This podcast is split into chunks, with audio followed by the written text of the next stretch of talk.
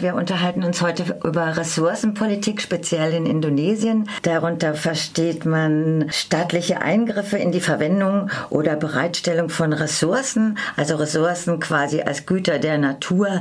Es geht dabei um den Umgang mit Ressourcen als Wirtschaftsfaktor und auch um internationale Märkte. So grob bist mhm. ja? Ja, ja, genau. Du arbeitest ja schon sehr lange zum Thema Ressourcenpolitik und Ressourcenpolitik ist ja eigentlich auch so ein daueraktuelles Thema, speziell auch nach einem halben Jahr Klimagipfel in Paris der ja sehr spektakulär gefeiert wurde in der internationalen Presse. Du arbeitest speziell zu Indonesien und hast auch schon Veröffentlichungen gemacht, warst auch schon mehrmals dort, auch in diesem Jahr.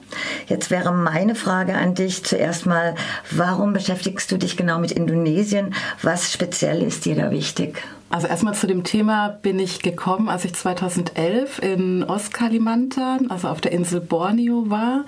Ich war dafür ein anderes Projekt und habe dann aber vor Ort gesehen, wie welche massiven ökologischen und aber auch sozialen und ökonomischen Eingriffe es dort durch den Kohleabbau gibt. Und so bin ich erstmal dazu gekommen, mich in meiner damals in der Abschlussarbeit mit Kohleabbau und den Konflikten, die es äh, darum äh, gibt, in Indonesien zu beschäftigen und äh, mache jetzt oder arbeite jetzt an dem Thema mit einem bisschen breiteren äh, Fokus weiter in, in meiner Dissertation. Und ähm, ja, ich denke, aus meiner Sicht gibt es mehrere Gründe, warum Indonesien da ähm, in dem Bereich gerade Ressourcen- und Klimapolitik besonders wichtig ist. Ich meine, zum einen kann man zum, ähm, auf die geografischen Verhältnisse in Indonesien verweisen. Es hat neben dem Kongo-Becken und dem Amazonasgebiet eines der größten Regenwaldgebiete weltweit und äh, hat aber gleichzeitig auch eine der höchsten äh, CO2-Emissionsraten weltweit. Und Indonesien hat so in den Jahren zwischen 2000 2007, 2009, da fand äh, dann auch ein Klimagipfel in Bali statt, was ja auch zu Indonesien gehört. Da hat die, die letzte Regierung so ein bisschen begonnen, im Rahmen der internationalen Klimapolitik mehr zu engagieren. Das heißt, man hat relativ weitreichende Versprechen gemacht, also vor allem für sogenannte Entwicklungs- und Schwellenländer recht weitreichende Versprechen im Hinblick auf die Reduktion von CO2. Das hatte verschiedene ähm, Gründe. Zum einen wollte Indonesien damit damit so ein bisschen eine eigene regionale oder vielleicht auch weltweite äh, Führungsrolle im Bereich Klimapolitik etablieren. Zum anderen, andere Gründe waren natürlich auch, dass man sich davon versprochen hat, auch bestimmte Gelder von internationalen Geberorganisationen oder ähm, Banken äh, zu bekommen für diesen Bereich. Also da haben sie dann sehr große und sehr weitreichende Versprechen gemacht. Und jetzt gibt es aber eine relativ große Diskrepanz zwischen einerseits diesen Versprechen Versprechen und dem, was generell auf der internationalen Ebene propagiert wird und dem, was tatsächlich in Indonesien stattfindet, weil sie haben eben einerseits diese vielen Versprechen gemacht und andererseits gibt es dort einen großflächigen Abbau von äh, natürlichen Ressourcen. Kohle. Genau, zum Beispiel ähm, im Bereich Kohle war Indonesien bis vor kurzem noch der größte Exporteur, ist jetzt glaube ich der zweitgrößte nach weltweit. Australien, weltweit. Ja. Genau, Australien und Indonesien wechseln sich immer so ein bisschen ab, wer gerade die meiste Kohle exportiert. Das hat und weiterhin wird auch Kupfer abgebaut, äh, Gold zum Beispiel auch, also jede Menge Öl und Gas, ein bisschen noch. Da sind die Vorräte nicht mehr so groß. Also das Wichtigste ist im Moment wohl wohl Kohle, wobei es da auch im letzten Jahr sehr starke Veränderungen gegeben hat. Also weil die internationalen Rohstoffmärkte stark eingebrochen sind. Das heißt auch der Kohlepreis hat sich äh, stark verringert und deswegen fährt die indonesische Regierung da auch eine neue Politik, die noch mal mehr ihre, ihre Klimaziele auch in Frage stellt. Es sind in Indonesien gerade dieses Jahr noch mal 100 neue Kohlekraftwerke äh, in Planung oder werden gebaut. Genau. Und gleichzeitig wurde ja jetzt im April auch der, das Abkommen von Paris von Indonesien unterzeichnet. Mhm. Deutschland hat auch jetzt erst unterzeichnet. Das ist ja alles noch gar nicht in Kraft. Genau.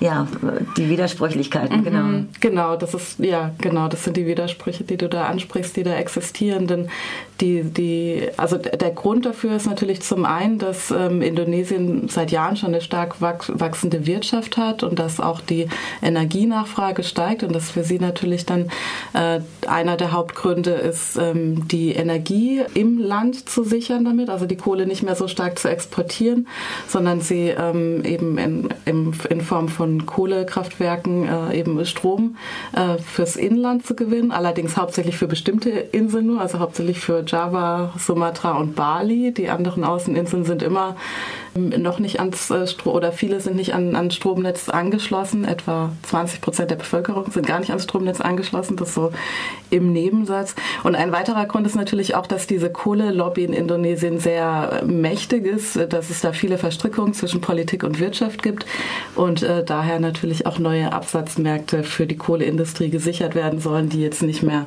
so gut ins Ausland exportieren können. Mhm. Und die Verflechtungen mit Europa im Energiesektor? Ja, da gibt es vor allem Verflechtungen im Bankensektor. Also viele europäische Banken sind so in, in diesem äh, Kohlesektor mit verflochten. Direkte Exporte nach Europa gibt es nicht so viele. Also ein bisschen kleinere Mengen werden nach äh, England und nach Italien exportiert, aber hauptsächlich ähm, spielt da der, der europäische Bankensektor eine Rolle. Also viele deutsche und auch britische Banken sind da in dem Geschäft beteiligt. Ein paar haben sich jetzt aber auch schon wieder zurückgezogen, eben aufgrund dessen, dass die Preise gesunken sind und der Markt nicht so lukrativ ist. Also ich glaube, die Allianz äh, zum Beispiel, die hatten da, glaube ich, auch damit zu tun.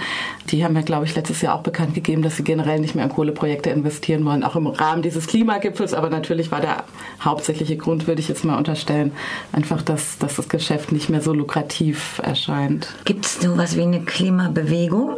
Ja, es gibt eine relativ äh, breite Umwelt- und Klimabewegung in Indonesien, die ja unterschiedliche Beweggründe hat, glaube ich. Also zum einen ähm, geht es dann natürlich um ökologische Gründe, wie bei Klima- und Umweltbewegungen hier auch. Aber für viele Leute spielen natürlich auch ja einfach sozioökonomische oder ökonomische Gründe eine Rolle. Also ich würde sagen, dass bei Klimapolitik, ähm, dass es dabei immer auch um so Fragen der ökonomischen Umverteilung geht oder eben nicht ökonomischen Umverteilung. Und ähm, das heißt, für viele Leute, die zum Beispiel in ländlichen, gerade in ländlichen Regionen äh, in Indonesien leben, sind das natürlich nicht nur Fragen von von Umweltschutz, äh, die sie äh, da betreffen, sondern tatsächlich Fragen von der Sicherung ihres, also die, die Sicherung ihres Lebensunterhaltes betreffen. Also es geht da ganz oft um, äh, um Landfragen auch und Landzugang auch, und Enteignung, ja. genau, zum Beispiel auch im Zuge des Baus von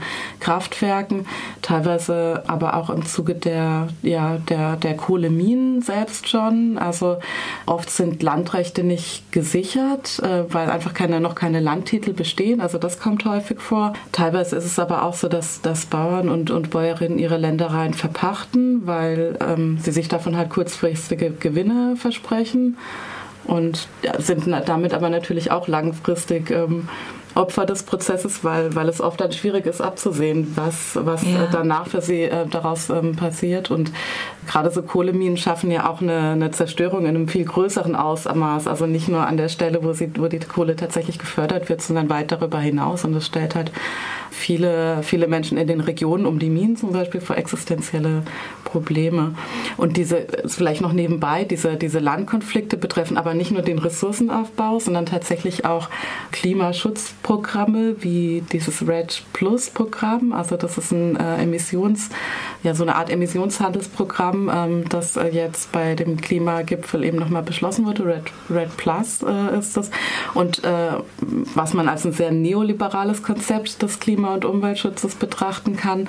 Und auch da bestehen Landkonflikte, weil sich äh, Menschen dadurch enteignet fühlen, dass eine bestimmte Landfläche unter dieses RED-Schutzprogramm gestellt werden soll, die sie früher landwirtschaftlich nutzen konnten. Auch wenn es um Indonesien geht, viel um die Rodung von Regenwäldern und um mhm. diese Palmöldebatte.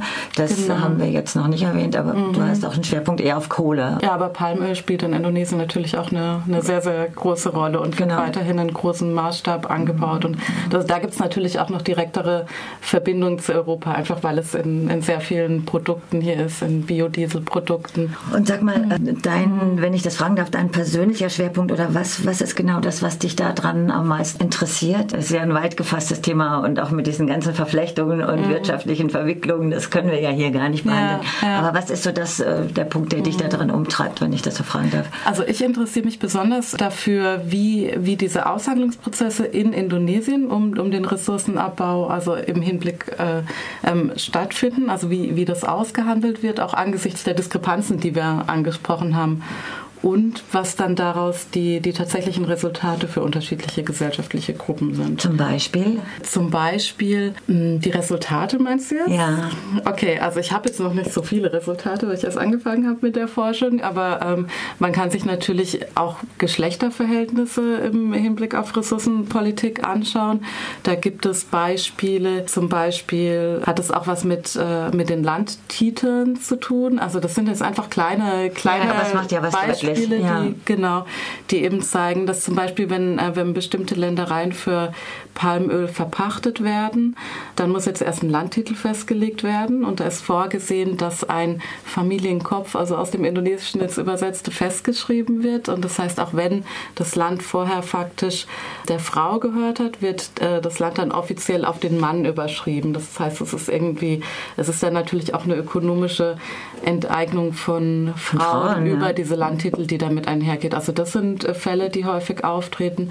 Dann hat es teilweise auch was mit bestimmten Wirtschaftsformen und Tätigkeiten zu tun. Das betrifft jetzt eher äh, so den, den ländlichen Bereich, wo Frauen beispielsweise mit bestimmten Produkten arbeiten, die sie im oder ähm, Pflanzen arbeiten, die sie in bestimmten Gebieten sammeln, die dann verpachtet werden. Das heißt, das schränkt dann natürlich auch ihre Möglichkeiten, ähm, auch Lebensunterhalt, also zum Lebensunterhalt beizutragen ein. Also solche Aspekte kommen da häufig vor. Anna, vielen Dank für diesen Einblick von einem großen Thema, aber ich denke, ein bisschen was ist deutlich geworden. Ich danke dir.